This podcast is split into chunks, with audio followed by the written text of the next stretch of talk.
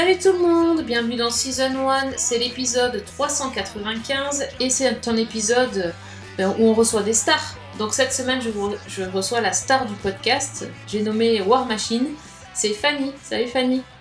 Oh là, bah dis donc, quelle, quelle introduction. Euh, salut Sophie, salut tout le monde. Bah écoute, s'il y a bien... un- Mais oui, s'il y a bien un Oscar à décerner, c'est pour toi, euh, pour le plus grand nombre d'épisodes regardés euh, sur Season 1. hein. Je, je remercie pas mon producteur, je te remercie toi déjà de m'accueillir euh, si souvent dans ton podcast.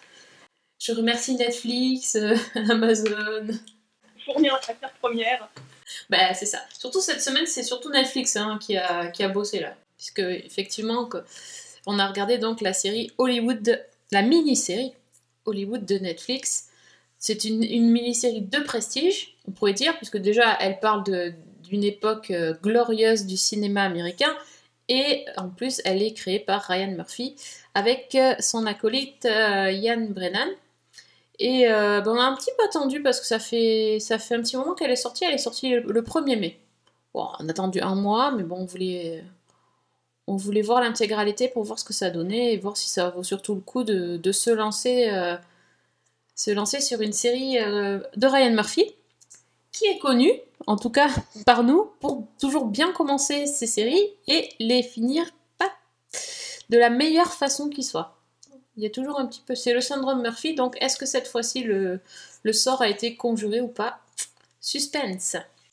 Ma- Moi, disons que je trouve qu'avec Ryan Murphy, il y a deux choses. Il y a ses séries à lui, qui effectivement partent assez souvent en vrille parce qu'il y met plein de choses et qu'il n'y a pas de ligne directrice. Et ses séries comme euh, Feud ou euh, euh, American Crime Story, où là, il a quand même un scénario écrit qui est basé sur quelque chose où il est un peu plus tenu, en fait. Et où Oui. là, généralement, ça, ça vaut le coup jusqu'à la fin. C'est ça. Et on- j'ai l'impression que justement sur, euh, sur Hollywood, il n'est pas tout seul. Donc euh, il y a quand même quelque chose de, de moins Murphyesque dans cette série. C'est-à-dire que on, a. euh, en fait, on n'a pas de changement d'ambiance ou de changement de ton, ni de. Enfin, c'est tenu quoi. Enfin, pour moi, cette mini-série-là, donc elle a sept épisodes qui racontent donc l'histoire de euh, enfin ça se passe dans, le monde d'Hollywood après-guerre. Et on suit un groupe qu'on va suivre du début à la fin. Il y a une évolution des personnages, il y a un début, un milieu et une conclusion. Pour moi déjà, rien que pour ça, le, le, enfin, le- le pari est gagné. Quoi. Le contrat est rempli plutôt. Oui, je suis bien d'accord. Bon, en gros, bon, c- est-ce que tu peux nous dire de ben, parler peut-être du film en fait, euh, enfin du groupe qu'on suit Oui, bah, en gros, euh, donc, comme tu l'as dit, ça se passe euh, à la fin des années 40, au lendemain de la Seconde Guerre mondiale. Et donc, on suit un personnage qui s'appelle Jack Castello, qui, qui revient du front et qui rêve de faire carrière dans le cinéma, qui euh, se pointe tous les jours devant les grilles du, des Ace Studios pour essayer de décrocher un petit rôle de figurant euh, en vain. Et bah, comme il doit faire vivre euh, sa, sa famille, et notamment donc, sa, sa femme qui est enceinte de jumeaux, il va accepter de travailler dans la station-service d'un certain Ernie. Et en fait, c'est une station-service un peu spéciale puisque les jeunes et beaux pompistes remplissent les réservoirs des clients et des clientes et comblent aussi tous leurs désirs sexuels. Donc, euh, Jack se retrouve dans ce réseau de, prostitution. Il va faire la connaissance de la femme de- d'un grand patron de studio qui va lui permettre de décrocher un petit rôle.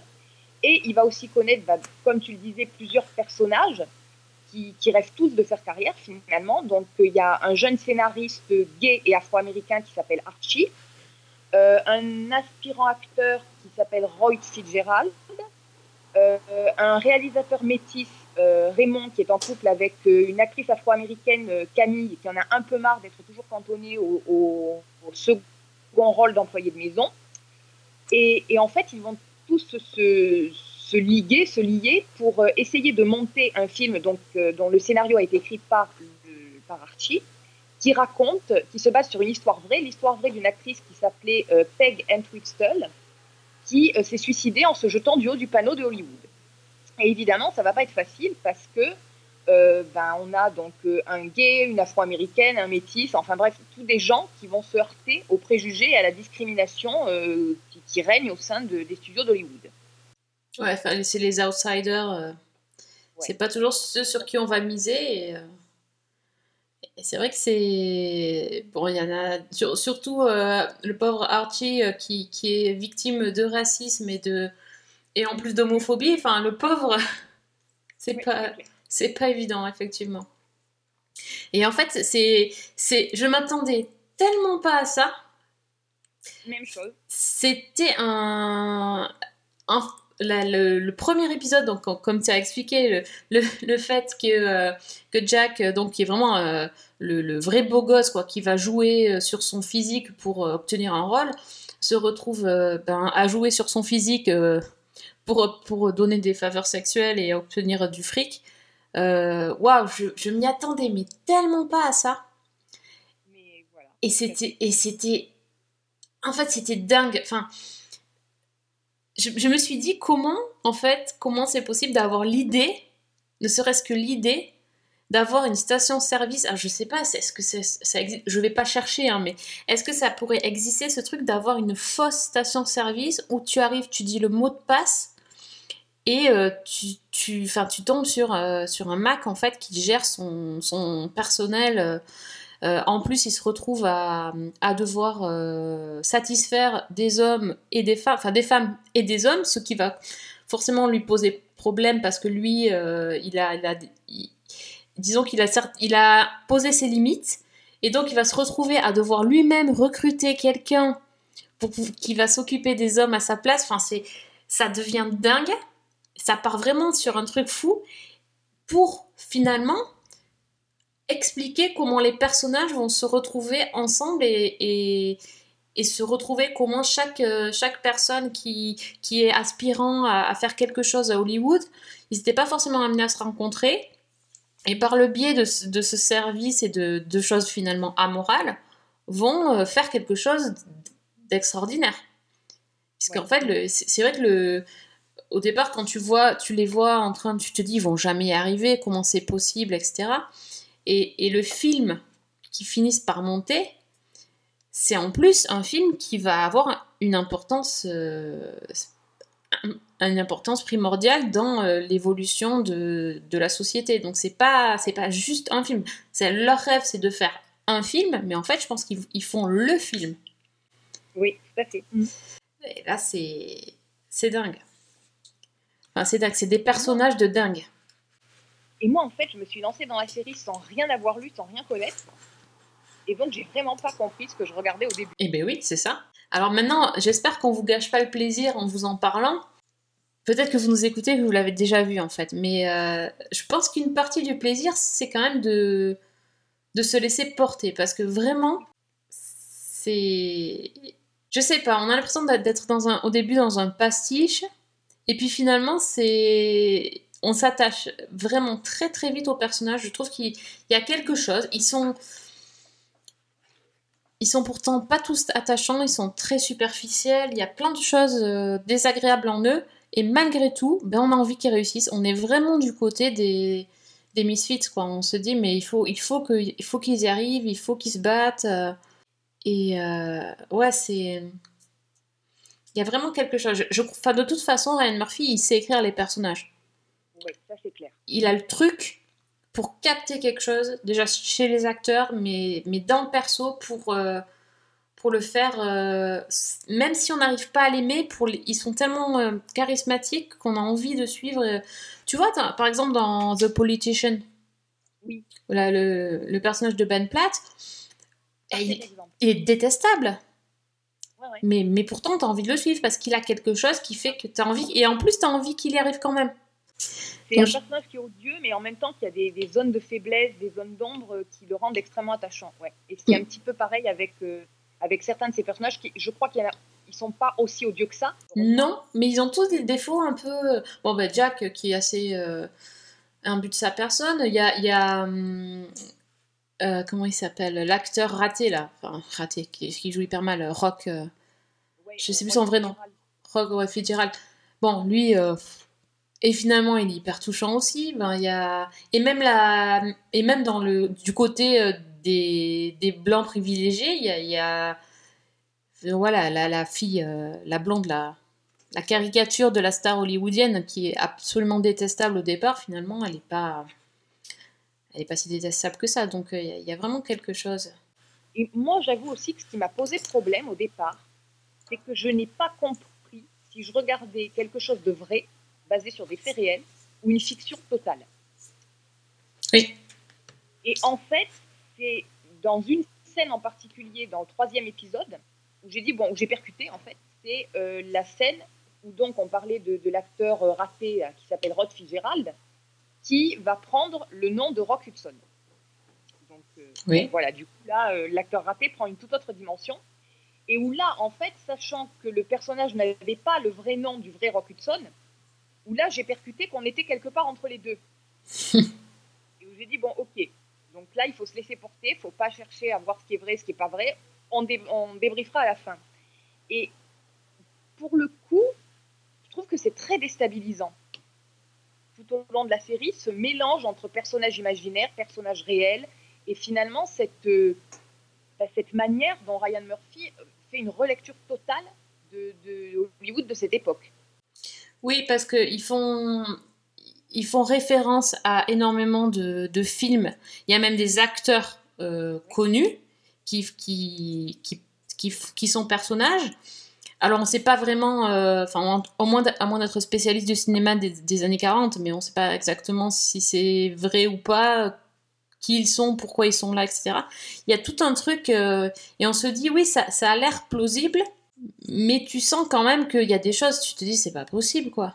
C'est clair que c'est un sujet à creuser parce que c'est pas forcément un, sujet qu'on maîtrise, mais euh, en tout cas, le fait de mentionner, par exemple, il y a Viviane Lee, l'actrice de Autant n'importe le vent, qui est là, qui fait, qui fait qui est dans des dîners, on parle tout le temps du film, on parle de, de Elia Kazan, on parle de, enfin de, on parle de, stars d'Hollywood et de films d'Hollywood. On est aux Oscars. euh, Il y a des films qui sont nommés aux Oscars qui ont vraiment été nommés aux Oscars.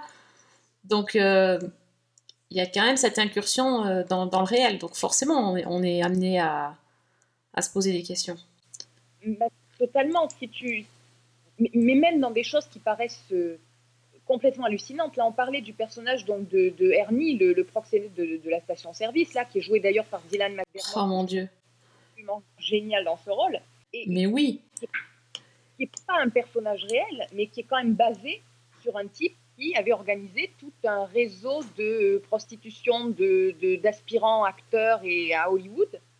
Euh, le type s'appelait euh, Scotty Bowers et on l'appelait quand même le proxénète des stars et la star des proxénètes. Ah oui, d'accord. Sympa. Voilà, sympa, oui. Euh, puis il y a aussi un autre personnage qui est quand même énorme, c'est euh, l'agent Mais oui. de Henry Wilson par Jim Parsons. Donc euh, Jim Parsons, le, le Sheldon de Big Bang Theory, pour le coup, je ne le voyais pas du tout, mais alors pas du tout dans ce rôle-là. Et je trouve que mais il est génial lui aussi. Et, et où en fait, quand tu t'intéresses au vrai personnage qui, qui lui a, qui inspire le, le- le- le héros, de la, enfin, le personnage de la série, euh, tu te rends compte qu'en fait, euh, bah, c'est limite, c'est pire dans la réalité. Quoi. Mais oui, non, lui, j'ai cherché. Parce que du coup, je me disais, c'est pas possible qu'il y ait un gars comme ça. Écoute, euh, la- je pense que l'épisode 3, euh, ben, on n'en est pas remise, hein, de, de la scène de Henry Wilson dans l'épisode 3. Et, et même en général, sur, sur un, un personnage d'agent aussi, aussi détestable et en même temps euh, avec une emprise aussi grande sur la sur l'industrie, sur les acteurs, sur la réussite, enfin, qui fait et qui défait des carrières parce que euh, il en a décidé ainsi, c'est euh, c'est absolument flippant et véridique. Et oui, c'est incroyable. Non mais tout est, enfin, je trouve qu'il y, a- il y a tout. On, on pourrait évidemment dire que c'est trop, il y a, il y a trop de, mais mais oui, mais enfin, il y a, beaucoup de batailles quoi. Il y a beaucoup de de sujets qui sont abordés. Bon, on- on- l'homosexualité est un, énorme sujet puisqu'il y a beaucoup de de personnes qui sont influentes à Hollywood qui sont obligées de cacher leur homosexualité par par peur d'être blacklistées tous les aspirants acteurs euh, se doivent d'être euh, hétéros euh, pour, euh, pour pouvoir espérer obtenir un rôle, le fait que les Noirs n'ont pas droit à avoir des rôles de premier plan, euh, le fait que les femmes soient, soient reléguées au second plan, et là c'est énorme, enfin ce qui se passe avec le, avec le studio. Oui. Euh, parce que c'est tout un truc de, de l'après-guerre euh, aussi qui, qui existait, hein, que, que les femmes avaient bossé pendant, pendant toute la guerre à la place des hommes, et les hommes sont revenus, et puis ils, les ont, ils ont repris leur place, et puis les femmes sont retournées faire la cuisine. Et ça, c'est tellement bien amené dans la, dans la série, ça j'ai trouvé que c'était fantastique. Quoi. Et du coup, je pense qu'il y a quelque chose de vraiment jubilatoire à voir ce, ce petit groupe-là de personnages euh, qui n'ont rien pour réussir, qui arrivent à se rebeller contre cette espèce d'ordre établi, et qui finalement, ils ils ont seulement leur, euh, une espèce de foi en leur destin et en leurs rêves, et qui Oui. finalement sont aidés par quelques visionnaires pour arriver à monter, euh, monter ce film. euh, qui, enfin, c'est... Moi, je trouve ça assez enthousiasmant dans la manière dont c'est montré. C'est à l'image du générique. Là aussi, grande réussite. En quelques secondes, on a tout compris. hein. Le, générique, c'est euh, ce groupe de, gens qui essayent d'escalader à, main nue le, signe euh, Hollywood et qui en fait cèdent, qui se tendent la main et qui s'entraident pour essayer de monter euh, et d'atteindre le sommet. Enfin, c'est tout simple et en même temps, ça en dit tellement long que. En fait, c'est une. On a l'impression d'assister à la fois à un documentaire par moment, à un truc totalement barré à d'autres moments, à, euh, une espèce de, récit sociologique euh, par, par d'autres côtés, à, à un hommage au cinéma hollywoodien. Enfin, il y a tout un mélange et effectivement, on sait que Ryan Murphy, il est adepte du mélange. Parfois, ça marche pas. Mais là, pour moi, en tout cas, c'est quelque chose, c'est un mélange qui a vraiment bien pris et euh, j'ai vraiment regardé avec grand plaisir tous les épisodes.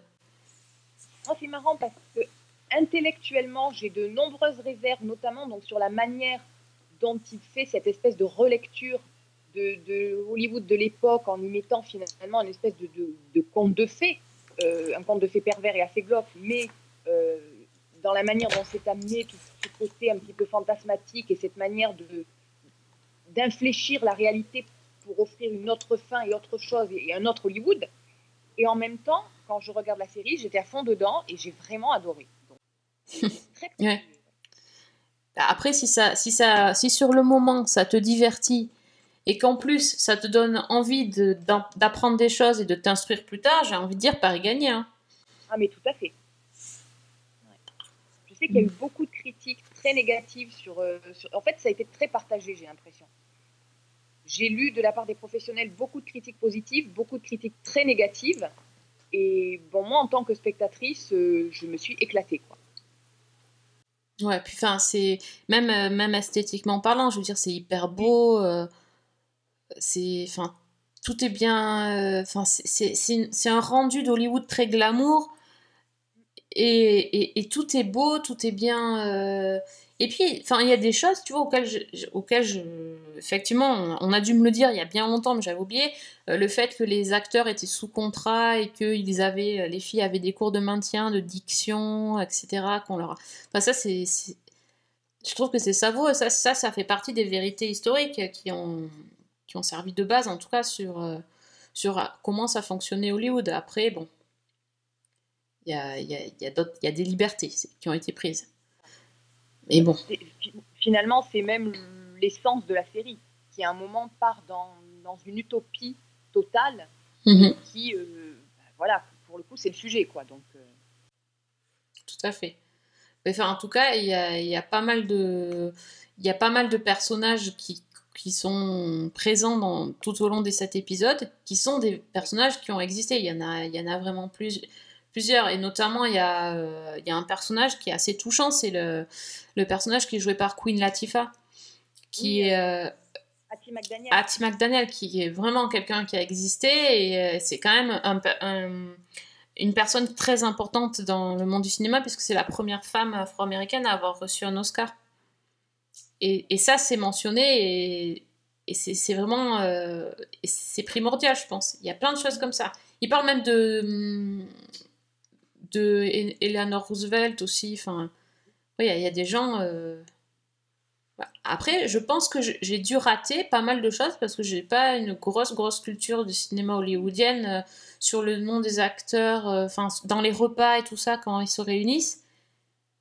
Oui, Et puis à la cérémonie, je pense qu'il devait y avoir des, des gens qui, pour certains, je pense, bah, si, Fred, si Fred était là, il nous dirait mais, que c'est peut-être évident pour lui, mais c'est vrai que, bon, pas, euh, voilà, je, je me- je me demande par exemple si Ace Studio, c'est basé sur quel, euh, quel studio, si c'est un studio en particulier ou si c'est euh, n'importe quel studio avec qui fonctionnait tous pareil, ouais, ce genre de choses.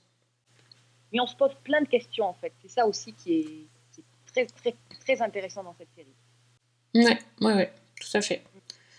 Donc en tout cas, moi c'est un grand oui. Euh, bon, je pense que ça amène pas de saison 2 puisque c'est bouclé là. Mais euh, ça ça m'a vraiment... euh, j'ai trouvé ça très très bien. Et euh, bon voilà, après, bon, c'est... Peut-être qu'il faudrait derrière regarder des vrais documentaires pour, pour faire un plus la part du vrai et du faux, parce qu'effectivement, c'est tout est enrobé, tout est mélangé ensemble, donc après, Écoute, moi, ça m'a fait penser à une phrase de Orson Welles qui disait que tout ce qu'on raconte sur Hollywood est vrai, même les mensonges. c'est bien dit ça. Ah bah, Orson Welles quand même. Ouais, quand même, quand même, joli. Pas mal.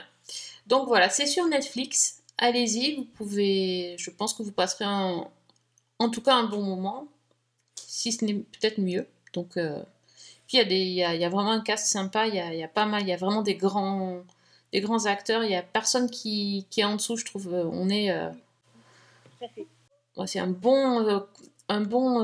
euh, comment on dit ça en français Euh, Un bon groupe d'acteurs. Vraiment, c'est. Tout est bien. Tout est bien. This town's all about dreams. And some of my customers don't just come here for gas. What's the password again? Dreamland. Dreamland. I want to go to Dreamland. You get in the car with them, have a drink maybe. You know, sometimes, sometimes you have to service. No, I came here to be a movie star. Est-ce qu'on a des choses un peu. d'autres choses positives à dire dans le bloc-notes ou on devient tout de suite désagréable? Ah bah écoute, comme tu veux, moi j'ai des choses positives. Donc, Allez, commence par le positif euh, parce que c'est. Tant qu'on est sur notre lancée. Bah écoute, je vais rester un petit peu dans le même thème, avec non pas une série, mais un documentaire qui est disponible sur Apple TV+, qui s'appelle Visible Out on Television. C'est cinq épisodes d'une heure environ. Et alors déjà, c'est un docu qui a été produit par euh, l'humoriste Wanda Sky- Sykes pardon, et euh, l'acteur Wilson Cruz. Alors Wilson Cruz, c'était euh, Ricky dans Angela 15 ans. Ah oui, d'accord. Voilà. Et le sujet de, de ce documentaire, ben, en fait, c'est l'histoire de la représentation de la communauté LGBTQ à la télévision américaine. Alors, c'est un docu qui est fait avec, énormément d'images d'archives, euh, d'interviews, d'extraits d'émissions, d'extraits d'épisodes. Donc, on a des JT, on a des talk shows, on a même de la télé-réalité, et bien sûr, le sujet qui nous intéresse beaucoup, beaucoup de séries. Et donc, en fait, comme, euh, comme je l'ai dit, c'est euh, la représentation de la communauté LGBTQ des années 50 à nos jours, qui est montrée en fait de manière chronologique. Donc, on part bah, en fait de la première fois où le mot homosexuel a été prononcé euh, à la télévision américaine, c'était pendant la commission McCarthy. Donc, Ah oui, d'accord. euh, ouais, et qui est censé euh, euh, traquer les communistes, mais qui a un petit peu débordé, qui s'est intéressé aussi aux homosexuels, puisque voilà, agent de troubles et, Oui, et personnalité moralement euh, discutable. Et donc à partir de là, on remonte bah, jusqu'à nos jours avec euh, l'apparition de personnages non binaires, par exemple dans Billions. Et entre-temps, bah, on passe par tout ce euh, qui, est arrivé à la télévision américaine avec euh, bah, les premiers personnages homosexuels qui étaient un petit peu des caricatures efféminées, des personnages comiques dans certaines séries. On a des personnages dramatiques qui vivent mal leur homosexualité, qui sont rejetés ou qui, se sentent coupables d'avoir des pulsions contre nature. Après, on est passé aussi sur euh, bah, l'homosexualité féminine, sur des personnages qui commencent à s'accepter davantage, euh, sur des grands thèmes comme euh, bah, le coming out, comme le sida, comme la naissance d'ACT UP, comme les transsexuels, comme des choses beaucoup moins gays aussi, avec des meurtres, les meurtres de haine, avec euh, bah, les, les non-binaires, comme, je disais. Et donc tout ça, c'est raconté à travers des extraits d'émissions, des images d'archives et de nombreuses, nombreuses interviews de, de toutes sortes de, célébrités, en fait, qui partagent leur- leurs réflexions sur ces changements quand elles les ont vécus en tant que spectateurs, euh, et puis sur la manière dont ça les a influencés, sur leur propre expérience en tant qu'acteurs, présentateurs, etc. Donc on a des comme Tim Gunn, qui est, qui est dans euh, Project Runaway, l'émission de la télé-réalité de Heidi Klum sur la mode. On a Hélène Degeneres, évidemment, qui parle de son fameux coming out à la télévision quand euh, bah, elle a revendiqué son, son homosexualité et les conséquences que ça a pu avoir sur sa carrière. On a Wilson Cruz, évidemment. Euh, Il y a Neil Patrick Harris. Il y a Jesse Tyler Ferguson de, de Modern Family. Il y a Billy Porter. Il y a Asia Kate Dillon. Enfin, il y a plein, plein de monde. Et puis, euh, bah, tous ces gens-là évoquent un petit peu les changements à la télévision américaine et dans la société, puisque les deux, en fait, sont intimement liés. Ce que ça montre, c'est la manière dont la, la représentation à la télévision a pu influer sur la société, euh, que ce soit par rapport euh, bah, tout simplement à l'homosexualité, que ce soit par rapport au mariage gay, que ce soit par rapport aux trans, etc. Et puis l'effet inverse, c'est-à-dire la manière dont la société a essayé de parfois de, de museler euh, les séries ou les gens qui allaient un petit peu trop loin dans euh, ces représentations-là. Euh, Enfin, c'est cette espèce de, d'inter-influence qui est très très intéressante à regarder. Et alors côté série, on parle absolument d'un nombre hallucinant. Ah bah oui, tu m'étonnes. Ça va de euh, Ma sorcière bien-aimée en passant par euh, Seinfeld, Les Craquantes, euh, il y a Friends, il y a Xena, il y a Une minute d'enfer, il y a Angela 15 ans, euh, Orange is the New Black, Billions, bon, je vais pas toutes les faire, il y en a aussi qui sont moins connues chez nous, euh, évidemment. Il y a, comme je disais, il y a des images de JT aussi, parce qu'on parle aussi de, bah, de l'actualité de l'époque, avec la naissance d'Act Up, avec Harvey Milk, toute l'histoire d'Harvey Milk. Ouf, ah oui, il y a de quoi dire. Il y a énormément de choses. Et tout ça en seulement 5 épisodes? En seulement cinq épisodes et ça passe, ça passe très bien. Moi, je trouve qu'il n'y a pas vraiment de lacunes, il n'y a pas de sujet moins traité que les autres. Euh, c'est intéressant aussi parce que finalement, on a, on a deux choses dans cette série. On a l'histoire de la communauté LGBTQ et on a l'histoire de la télévision. Et oui, c'est ça. On a aussi toute la façon dont on passe de programmes en direct à des formats enregistrés, à, à la télé-réalité, aux séries qu'on connaît aujourd'hui. Et puis, ce qui est assez bizarre aussi, c'est que on voit avec le recul que des intrigues de certaines séries qui paraissaient extrêmement progressistes il y a, il y a quelques décennies, euh, je pense à Friends ou à, à Seinfeld par exemple, aujourd'hui, bah, ça ferait un peu grincer des dents. Mhm, Donc. C'est très intéressant de voir comment notre propre perception, notre propre idée peut être euh, remise en question par rapport aux évolutions des mentalités et de la société. Et, euh, et les témoignages en eux-mêmes euh, de, de certains acteurs sont... alors, il y en a qui sont très, très drôles. Notamment, il y a un moment donné, je crois que c'est Vanda Sykes qui réalise que les craquantes, bah, finalement, elles vivaient peut-être pas ensemble sans bonne raison Ah oui, ça, c'est vrai que. oui. la prise de conscience, c'est drôle. Et puis, il y a des témoignages qui sont aussi extrêmement forts, extrêmement émouvants. Euh, alors, des fois, dans le sens négatif, quand euh, on a un acteur qui raconte, par exemple, le, bah, qui s'est fait virer de chez lui parce qu'il était homo, ou au contraire, des choses beaucoup plus, beaucoup émouvantes. Par exemple, je parlais de, Jesse Tyler Ferguson, donc, qui joue euh, Mitchell dans Modern Family. Donc, Mitchell, c'est le personnage qui est en couple avec un homme, avec Cameron, et qui raconte en fait dans la série, ont tourné le mariage des deux personnages juste après l'adoption du mariage pour tous aux États-Unis et une semaine après son propre mariage à lui. Ah oui, d'accord. Sympa. Cette mise en abîme qui est, qui est très sympa, très touchante et voilà. Donc c'est vraiment une, une série documentaire que je recommande parce que euh, bah, ça parle de sujets, de, de- de séries qu'on aime, parce que c'est très très riche et que c'est très très intéressant et que ça remet beaucoup de choses en perspective. Donc euh, voilà, ça s'appelle Visible Out on Television, c'est sur Apple TV et franchement ça vaut le coup. Ah, ça me donne drôlement envie de regarder ça. Mais par contre, il est pas, il est dispo que sur les abos. Euh, moi je l'ai eu en abo. Ouais. Ah ouais. Faut vraiment que je prenne mon abo là. je suis en train de me faire la liste. Le jour où je prends l'abo Apple TV, euh, on fait pas de podcast pendant deux semaines, je regarde Apple TV. I called the executive producers over to my house and I told them that I wanted to come out. It became bigger than any of us ever anticipated. I get a telephone call. And my agent sends me this script. And the character breakdown for the character of Taylor Mason said non binary. Hello, I'm Taylor. My pronouns are they, theirs, and them. Bon, bah c'est cool. Alors moi de mon côté, j'ai tenté de lancer euh, la série Space Force euh, qui, est, qui est drôlement mise en avant sur Netflix d'ailleurs. hein. Pour le coup, celle-là, on voit beaucoup. Bon, c'est pas étonnant en même temps parce que euh, Space Force, bah, c'est une comédie euh, créée donc euh, par Steve Carell, donc de The Office, avec Greg Daniels.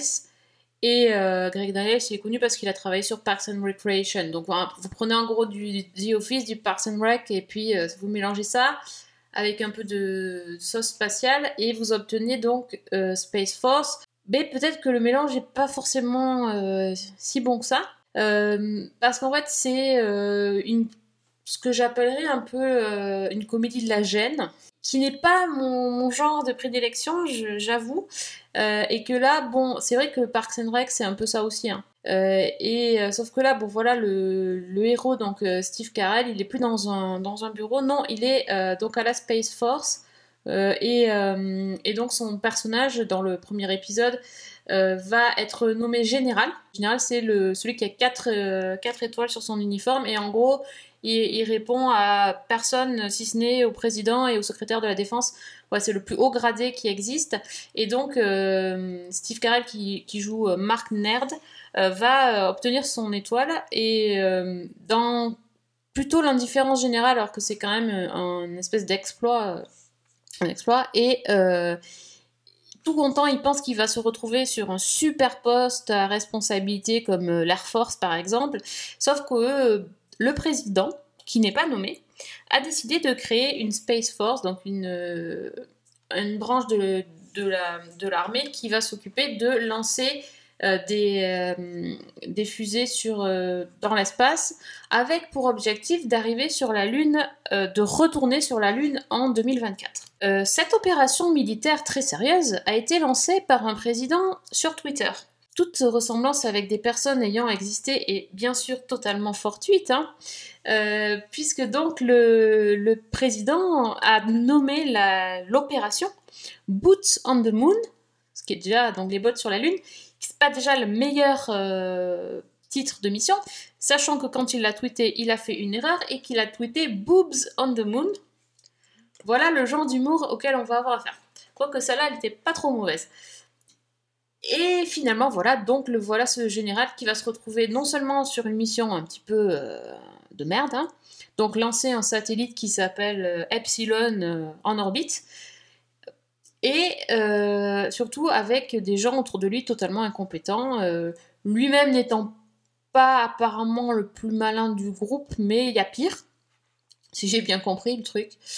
Euh, donc voilà, pourquoi, le, pourquoi la série séduit ou fait parler? C'est parce qu'il y a énormément de grands noms, euh, grands acteurs de comédie qui, qui sont soit récurrents, soit de passage. Euh, je vais peut-être en oublier, mais bon, il y a, par exemple bon, Lisa Kudrow qui joue euh, la femme de Steve Carell. Euh, Il y a euh, John Malkovich.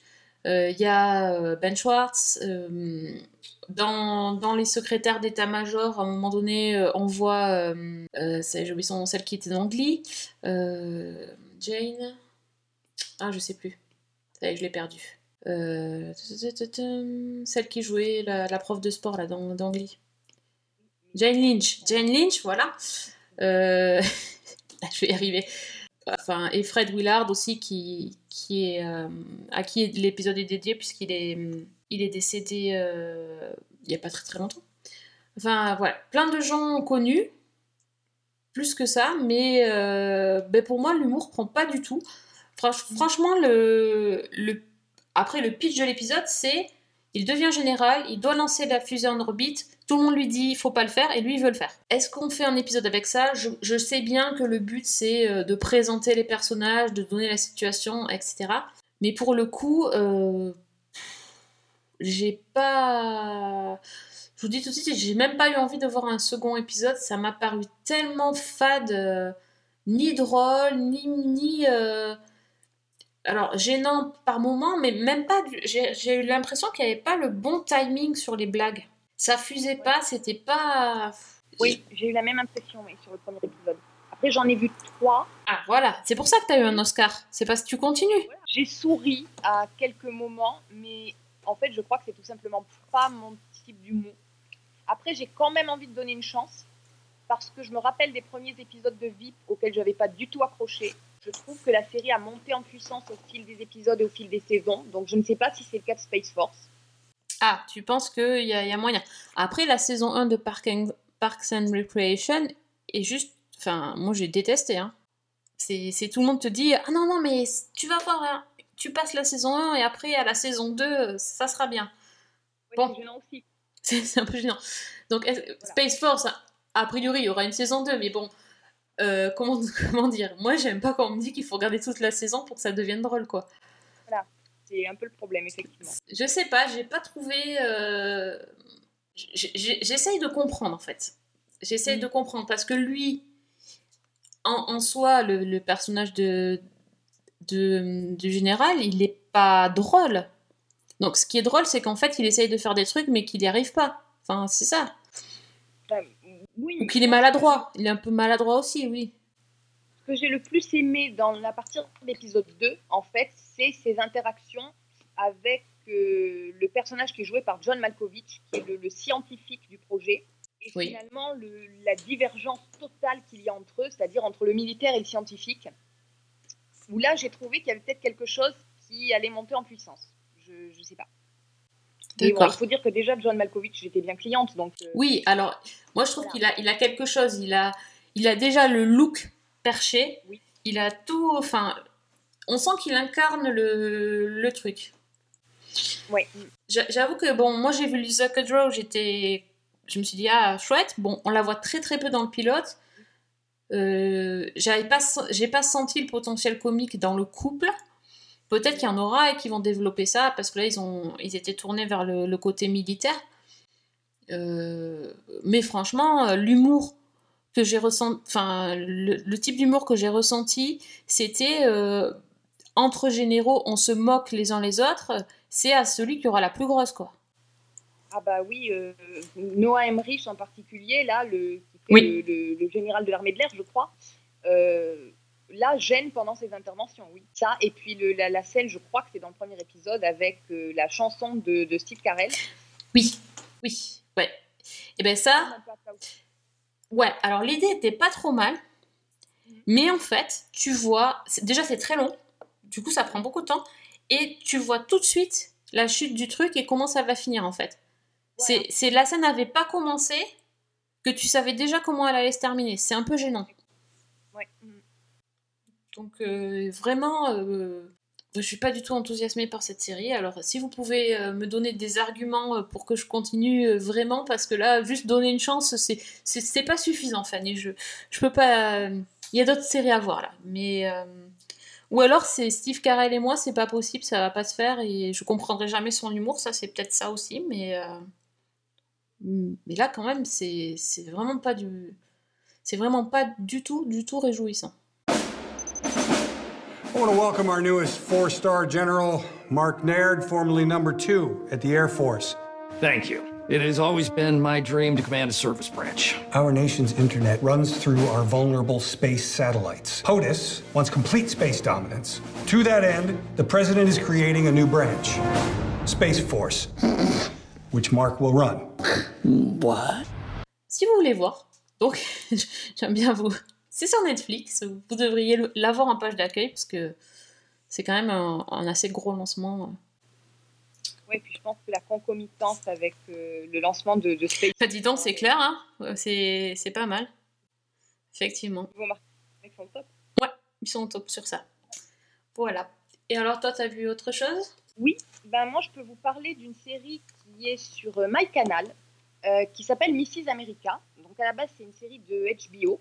Alors, euh, Mrs. America, en fait, c'est c'est une histoire vraie. Euh, ça se passe dans les années 70, au moment où en fait les mouvements féministes tentent de, bah, faire adopter enfin un amendement euh, à la Constitution qui, a été traîne depuis les années 20, qui s'appelle euh, l'Equal Rights Amendment, qui est en fait un, projet euh, portant sur l'égalité des droits entre les sexes. Donc ce qui existe plus ou moins, on va dire, dans la réalité, mais qui n'est pas acté dans les textes. Et donc, en fait, on suit tout un groupe de, féministes qui sont les fers de lance de ce combat. Et surtout, on suit leur principale opposante, qui est donc, euh, comme je disais, un personnage qui a réellement existé, qui s'appelle Phyllis, Phyllis Schlafly, qui est jouée par Kate Blanchett. Et, et ben, en fait, c'est elle qui va prendre la tête de l'opposition. Et c'est une mère au foyer, ultra conservatrice, qui, va, qui est soutenue par son mari, donc euh, Fred, qui est joué par John Slattery. Et elle va s'efforcer de faire obstacle à donc cette ratification en lançant un, espèce de mouvement euh, pro-famille, anti-avortement et, comme elle le dit elle-même, anti-féministe. En fait, je crois que la meilleure manière de la présenter, c'est un petit peu euh, Serena Waterford dans The. C'est-à-dire que c'est donc une femme qui est absolument brillante, qui va faire des études, qui sera plus tard euh, avocate constitutionnaliste, qui, qui a été écrivaine, femme politique, et en même temps qui, qui prend des, des prises de position sociales et politiques, euh, bah, comme je dis, antiféministes, euh, contre, contre le communisme, contre l'homosexualité, contre l'avortement. et Ah, donc contre tout. contre tout et contre ce fameux amendement. Et elle va prendre en fait donc la tête de la campagne contre la ratification de, de cet amendement-là. Et c'est extrêmement intéressant, je trouve, de découvrir cette histoire-là des deux côtés en fait, parce que la série montre les deux mouvements euh, pratiquement en parallèle, au fur et à mesure de, l'avancée des débats, de l'avancée des mouvements. Donc on voit d'un côté ce personnage-là de Schlafly euh, qu'on devrait détester, mais qu'on n'arrive pas à détester parce que bah, déjà Kate Blanchett fait un travail absolument génial, et parce qu'en adoptant finalement son point de vue, on découvre que c'est une femme qui a des convictions, c'est une femme extrêmement intelligente, extrêmement maline, et en fait, d'une certaine manière, elle-même, elle est en but à un sexisme absolument affolant. Dans le premier épisode, on la voit, euh, elle est invitée sur un plateau télé pour parler des armes nucléaires, qui est un sujet qu'elle maîtrise parfaitement. Et en, es- en l'espace d'une minute, on a un présentateur qui lui dit euh, qu'il faut sourire à la caméra, parce que ben voilà, c'est c'est mieux, c'est plus joli. Et puis en même temps, qui lui explique euh, comment elle doit s'exprimer. Euh, la scène suivante, elle est à une réunion où c'est elle qui maîtrise le mieux les sujets, et on lui dit Bon, bah, toi, tu es une femme, donc tu vas prendre les notes. Sympa. Voilà, c'est et c'est hallucinant. Et en même temps, eh ben, elle a l'intelligence de réussir finalement à s'imposer en se, en s'opposant au mouvement féministe. Et c'est toute l'ironie de l'histoire. C'est-à-dire que c'est en luttant contre le mouvement de libération des femmes qu'elle va réussir à s'exprimer et à acquérir une importance politique. Et on la voit qui mène cette espèce de campagne. Il y a des scènes complètement hallucinantes qui sont tirées de faits réels, où on la voit donc avec ses- les, les femmes qui la suivent. Elles font un travail de lobbying auprès des élus en distribuant du pain qu'elles ont fait elles-mêmes, de la confiture maison, Oh là là. et elles se rassemblent sous des espèces de grandes banderoles marquées Mon mari m'a donné l'autorisation de manifester. Oh mon dieu, non. C'est carrément ce genre de truc-là. Et en même temps, ce qui est énorme, c'est qu'on voit que c'est une femme qui est, dans son mariage, elle est nettement au-dessus de son mari. Elle, est, euh, elle maîtrise absolument tous les aspects de la communication. Mais c'est complètement hallucinant. Et donc, de l'autre côté, on a toutes ces féministes-là, tous ces mouvements féministes qui ont un objectif commun, mais qui ont tendance à se déchirer parce que certaines veulent inclure les droits des minorités afro-américaines, d'autres veulent inclure les droits des homosexuels, et d'autres veulent rester uniquement sur un débat féministe. Donc ça, c'est une question qu'on retrouve aujourd'hui dans les débats actuels. Et les personnages en particulier sont joués par une brochette d'actrices. Alors on a, euh, il y a Rosie Byrne, il y a Margot Martindale, il y a Jen Triplehorn, il y a James Marsden aussi.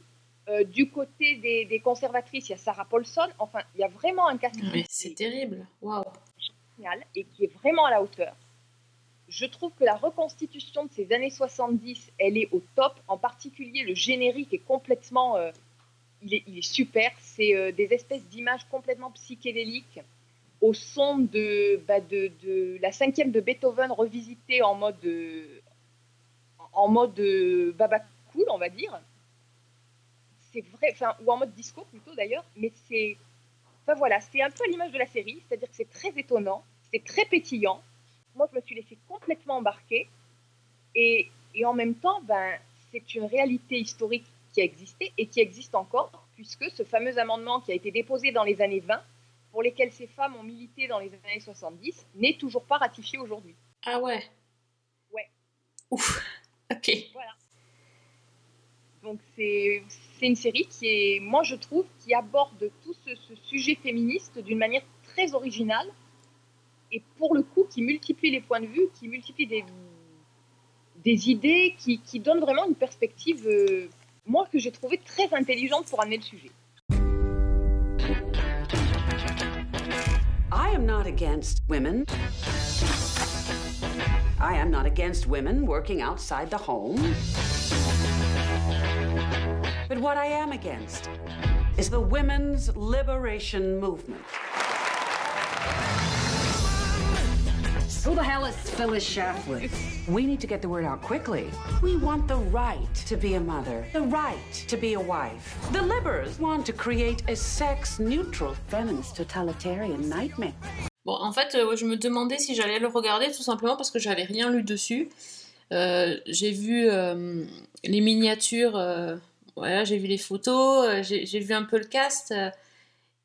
Et euh, bon, ben, en fait, ça fait un moment que j'ai envie de la regarder, puis j'ai toujours pas, euh, pas lancé le truc. Et puis tu vois, là, là c'est voilà, c'est ce qui me manquait, c'est le petit coup de, de pouce pour que je, je choisisse ça. euh, ça me donne très envie. Les deux petites difficultés, c'est peut-être le premier épisode qui met tout en place, donc c'est pas forcément le, le mieux, le, le meilleur de la saison, enfin de la série. Et peut-être aussi, le, la difficulté moi que j'ai eue, c'est que ne connaissant pas toutes les subtilités du système électoral, du système de vote, du système législatif américain, il y a des Mmh, moments où ouais. c'est c'est quand même... euh, Et du coup, après, est-ce que que t'es allé voir un, un documentaire sur le droit des femmes ou? Oui, j'ai j'ai cherché à en savoir davantage. Voilà. Et c'est absolument passionnant. Et je, vraiment, je trouve que le fait d'avoir pris cette, finalement cette anti-héroïne pour en faire l'héroïne de sa propre histoire, c'est euh, c'est un coup de génie. Oui, du coup, ça apporte autre chose. Moi, bon, faut, que j'aille, la voir. voilà, c'était tout ce que je voulais dire. Faut que je la voie. C'est, bon. Je suis décidée. Surtout que moi, en ce moment, euh, ben en fait, euh, je regarde un peu tout. Enfin, pas tout et n'importe quoi. C'est pas vrai. Mais euh, je suis capable de, de lâcher des nouveautés pour retourner sur des sur des vieilles séries. Parce que voilà, je sais pas en ce moment, j'ai envie de retrouver des trucs. Donc, euh, eh bien là, il y a, il, s'est passé un truc, c'est que sur Twitter, euh, on m'a mentionné en me disant qu'il y avait Buffy sur Amazon Prime. Et puis, tiens, j'ai dit, oh tiens, ça fait longtemps que j'ai pas vu Amazon Prime. Bon, ils ont pas fait de mise à jour, ils ont pas eu le temps pendant le confinement. Je pensais qu'ils auraient pu changer la page d'accueil. Euh, et donc voilà, bon, j'ai cliqué sur Buffy. Euh, et bon, en fait, au hasard, non, parce qu'en fait, j'avais commencé à voir un épisode qui passait à la télé. C'était le début de la saison 5 que j'ai vu à la télé et euh, bah du coup j'ai j'ai continué à, la, à regarder la saison 5. J'avais pas trop trop de souvenirs donc là je, bah, je suis en plein rewatch quoi. Ça, ça y est, c'est foutu. Surtout qu'en fait euh, j'avais pas vu Buffy en, en VO. Ouh, ouh. Bah, dans les années 2000, euh, c'était en VF quoi. Et j'ai pas revu depuis. Non, j'ai pas revu, j'ai jamais revu. Même si euh, c'est une série que j'aime bien et tout, mais euh, j'ai jamais pris le temps de, revoir. J'ai revu certains épisodes, mais là, voilà, je regarde vraiment euh, à la suite en VO, dans le bon ordre et tout. Donc euh, oui, je me rappelais bien que Don était un personnage très, très agaçant. Ah, C'est bon, il y a des choses comme ça qui me reviennent, des flashs. Et, là, j'en suis, en fait, bah, j'attends l'épisode de Fatidique, petit à petit, qui se rapproche. Si vous voyez lequel. euh, qu'on voit tout. Voilà, vous voyez tous, je pense que tout le monde a été traumatisé un petit peu. Et là, j'ai l'impression que je m'en rapproche. Mais euh, bref, euh, voilà, j'ai craqué quoi. Et euh, le truc, c'est que, en fait, j'ai commencé à la, j'ai recommencé à la saison 5 euh, vraiment parce que j'avais, j'avais, j'avais vu le début. je me souvenais plus trop trop bien, donc je voulais voir la suite. Alors du coup, je me dis bon, est-ce qu'il faut que je reprenne au début? Mais j'ai pas forcément envie de revoir les épisodes avec Angel en fait. Je crois que c'est. Voilà, ceux-là, je les ai beaucoup vus en plus. Euh, ou est-ce que tant pis, je, commence à la 5 et puis je, continue. euh, je... sais pas, j'ai des gros problèmes. hein. Vraiment, c'est un gros, dilemme. Mais ouais, c'est. Je trouve que ça, ça c'est quand même autre chose en VO. hein. On dit tout le temps ça, mais euh, effectivement, il y a, y, a, y a des. Alors, déjà, Spike, je trouve que c'est quand même euh, autre chose, hein, parce que il y a, il y a, ce- il y a- il a un vocabulaire hyper particulier en fait. Et, euh, et je trouve que ça, ça marche. Ça marche très très très très bien en VO. Euh, Il y a le côté british de Giles qui est encore plus exacerbé avec son, avec son, voilà, son accent en anglais. Même si en français, je trouve qu'il est bien doublé. Hein, c'est pas, c'est pas un problème de doublage, mais voilà. Et, et en fait, en, re- en revoyant la saison 5, je me rends compte, j'essaie de voir comment ils ont fait pour mettre en place euh, le, bah, le coming out de Willow, en fait. hein. Et, euh, et je me rends compte qu'il y a plein de choses, euh, je pense que j'étais passée à côté hein, quand j'ai regardé la première fois.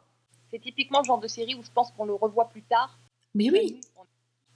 Et puis, euh, effectivement, il y a des tas de choses à côté desquelles on passe. Oui, vraiment.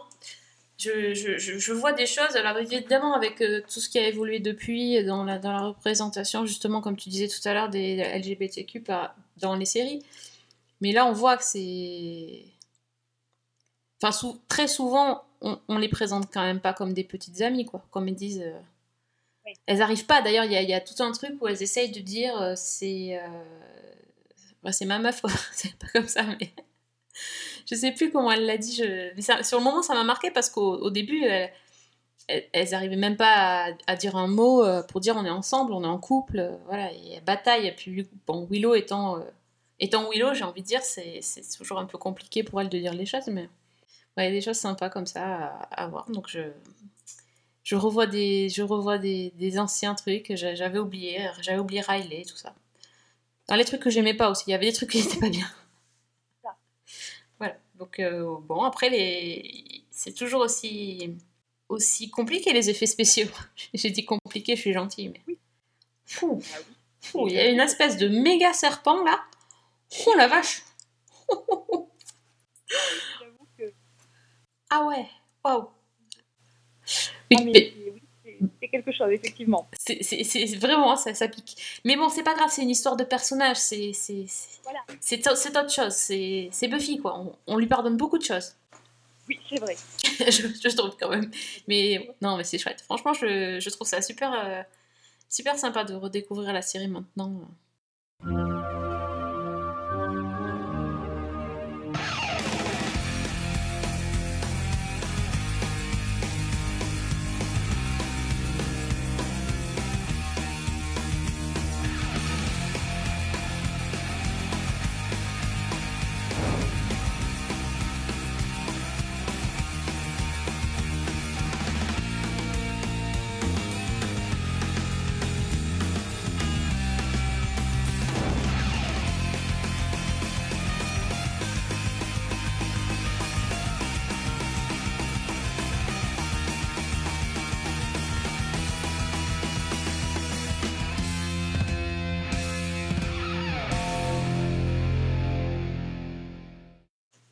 Ouais, ça fait partie des séries. euh, Moi, j'ai toujours envie d'y revenir.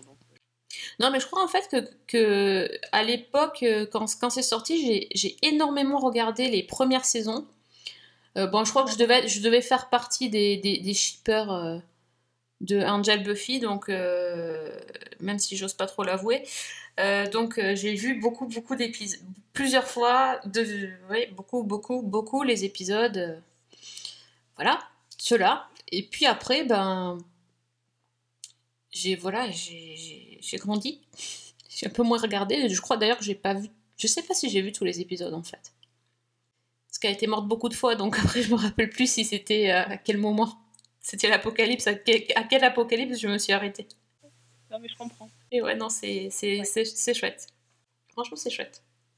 Puis il y a les, y a les, y a les, les concerts là dans, dans leur club et tout, c'est trop bien. Le bronze, on voit plein de souvenirs. Bah, Il y avait aussi ça dans Charmed, mais c'était pas pareil. Tout de suite, t'as pas envie de faire un rewatch de Charmed pour regarder les, les scènes dans leur, dans leur boîte de nuit là. Alors qu'en plus, ils invitaient des tas de. Ouais. Ah par contre, oui. Ouais. Et on est d'accord que l'option sauter le générique, c'est interdit euh, sur le générique de Buffy Buffy, c'est pas possible. Non, mais sérieux. Quel générique? Ah ouais, franchement, je... Alors, c'est c'est un de mes génériques préférés, je crois. Ah ouais, non, je suis d'accord. Parfaitement réussi, tout. La musique, les, images, tout. Ouais, tout, ouais, tout, non. Bon, bah voilà. Chers amis, Buffy est dispo sur Amazon Prime. Vous en faites ce que vous voulez de l'information.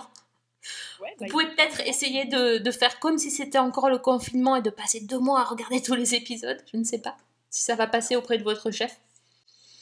Peut tenter. Peut-être qu'il y en a qui vont arriver à télétravailler avec Amazon en même temps. hein. bah, c'est pas avec nous que l'économie va repartir, c'est moi qui te le dis. C'est clair. Tout le monde à la maison pour regarder Buffy. euh, Non, mais tu sais que ça passe, ça passe sur, euh, euh, sur Sister, je crois. Mais euh, en fait, il passe euh, du style 8, enfin 6 épisodes à la suite.